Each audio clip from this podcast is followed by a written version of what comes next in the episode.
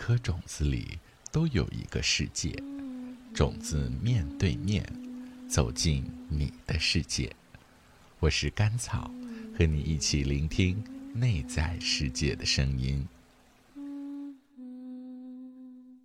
万法唯心造，我记得那个时候有一段时间看那个佛教的经典典籍里面，因为它也是从。因为佛教本身也是古印度的文化嘛，然后它其实是扎根在 Hinduism，就是印度教的传统里面，包括佛呃，在好像在印度是管所有的沙门，就是修行者都叫瑜伽师，就是瑜伽师，就是说瑜伽就是修行的一个意思。对他们其实很强调这个，就是内在世界，就是。人的体验，他们会认为，就我们在这个世界上的体验，其实就是内在世界的一个一个 projection，是一个投射。对，的确，我觉得这个其实好像听起来和我们从小接触到的这种传统的主流文化的教育其实非常不一样哈。在探索身心灵的时候，和你在写童话故事的时候，和你在给自然魔法棒的。那个广播节目创造这个可爱的童话故事的时候，就是说，你会不会感觉到，其实和之前和你在接触到这些文化之前的自己，啊，有没有什么不太一样的一个，就是体验上的和或者生命状态上有没有什么不太一样的感觉？就像你说的，就是咱们的那个。PTA 的那个种子营这一块的话呢，确实就它它不是单纯的来去，只是说怎么可持续嘛，对吧？然后我们我们很多的小活动，比如说写诗呀，然后唱歌呀，其实都是把我们的心从外向周的这么一个过。周五开完了以后会以后，哎，你都会觉得内心特别的喜悦、圆满、呃自在，觉得这个就都是。嗯，我们关我们意识到了，嗯，身心灵，我们不光是这个这问题，我们其实还有身心灵方面的这个平衡的需要。以后也也能会越来越感觉到，我们自己的，嗯，就是呃这种以前的生活状态里边，自己的那种原始的 reaction 的那种状态，比如说我被老板病了。那以按照以前的时候，我一定心里默默的骂他，然后，但是我我学习完了身心灵以后，就是啊，原来知道啊，其实这个外边你我的遭遇是我自己内在可能有某种的这个需求，或者我以前的那个某些行为导致的现现在的这个现在我遇到的这些事情，那你可能也就比较好容易接受，就是你你能知道，哎，我现在对他不满意了。但，嗯，当然可能心里也会腹黑一下，嗯，但是是至少知道，哎，我现在在腹黑着呢，而不是特别原始的这种愤怒，呃，就就就就就出去了。对，我觉得至少是对自己的情绪有一个啊比较更敏感的一种一种感知和认识。有一个事情我还没有向大家介绍，包括土拨鼠，就是银背蕨其实是在。PTA 的社区里面创造了啊，发起了应该怎么说？发起了我们的诗社。PTA 现在有一个小诗社，然后啊，我们吸纳了，真的假的？对，呃，土拨鼠也应该来参加。我们吸纳了很多，就是对。呃，生活有热情，对自己的人生体验比较敏感，然后愿意和大家分享的这样的一群伙伴。然后其实写诗就是比较随意，你像就是有的就写成。啊，小日记，但是把它就弄成诗的格式，有的变成儿歌，又弄成诗的格式。然后，如果兴致来了一下，你还可以写的比较就是工整规范一些啊。然后每天基本上在我们诗社的社那个群里面都有活动，就是你会发现，哎，其实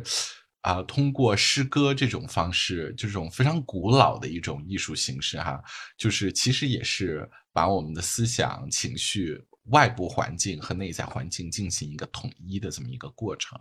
这个其实也是一种，就是其实特别是在我们中国文化里面，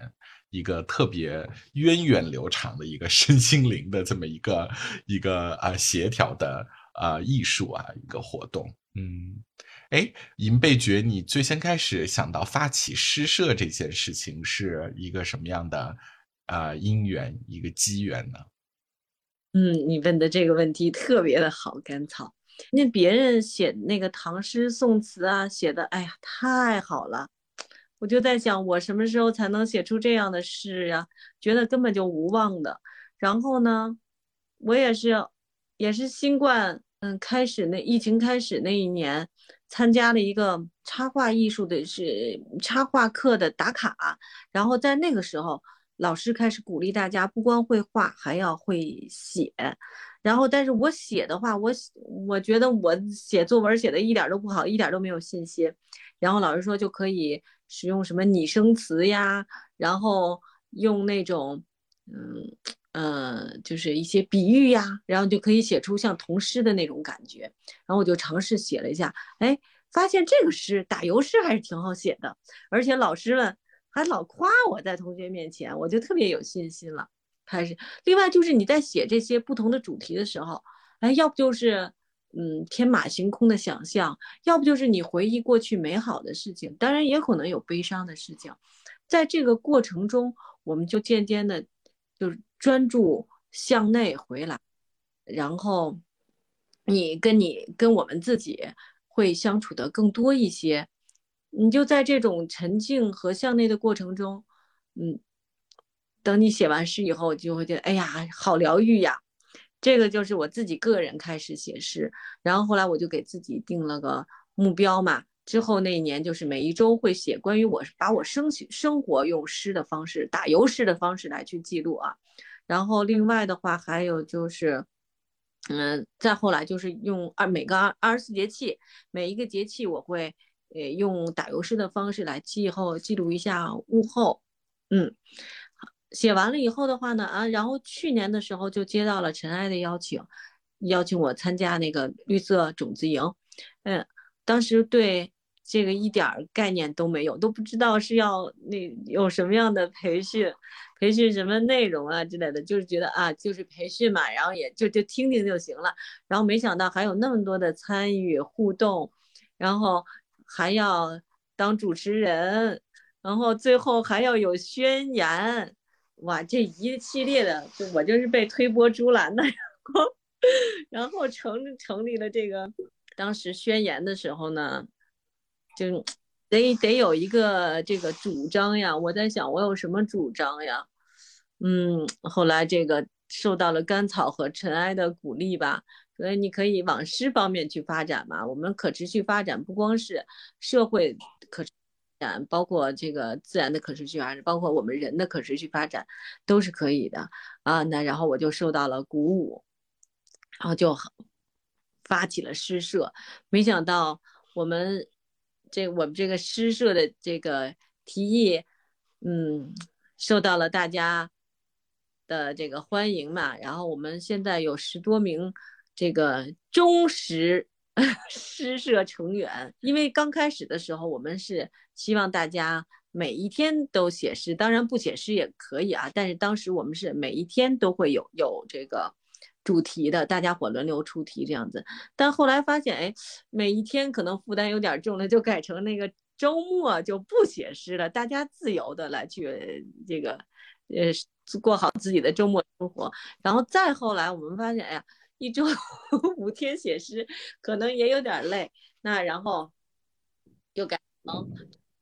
三，我们是大家轮流出题，然后嗯，所有的成员根据自己的时间来安排，到底是不是写写这个题目的诗。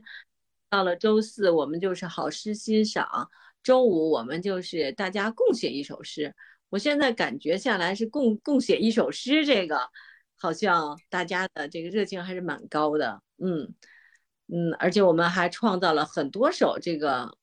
共同的好诗，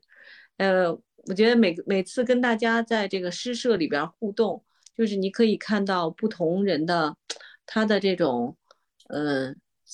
心他他内心的世界，因为我们都是同一个主题来去写诗，每个人写诗的角度都是不一样的，嗯，就你你看到别人的诗，别人诗会给你一个启发，就是好像他就他的诗是一面镜子一样，然后又给你一些反射的光线过来，我的诗我在给别人一些。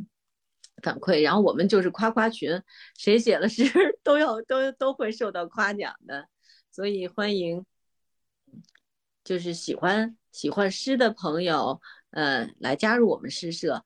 我们这个要求不高，就是哪怕写两三句话也可以，不一定非要合辙押韵，你只要自己表达自己的那个内心的呃想法和感受就可以了。最重要的，我们就是通过。在写诗的过程中，和自己链接，然后你写好了诗以后发出来，又跟别人、跟我们的社员之间又产生链接。嗯。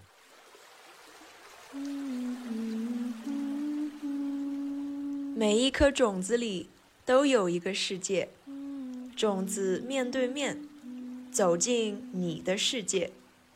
我是土拨鼠，和你一起聆听内在世界的声音。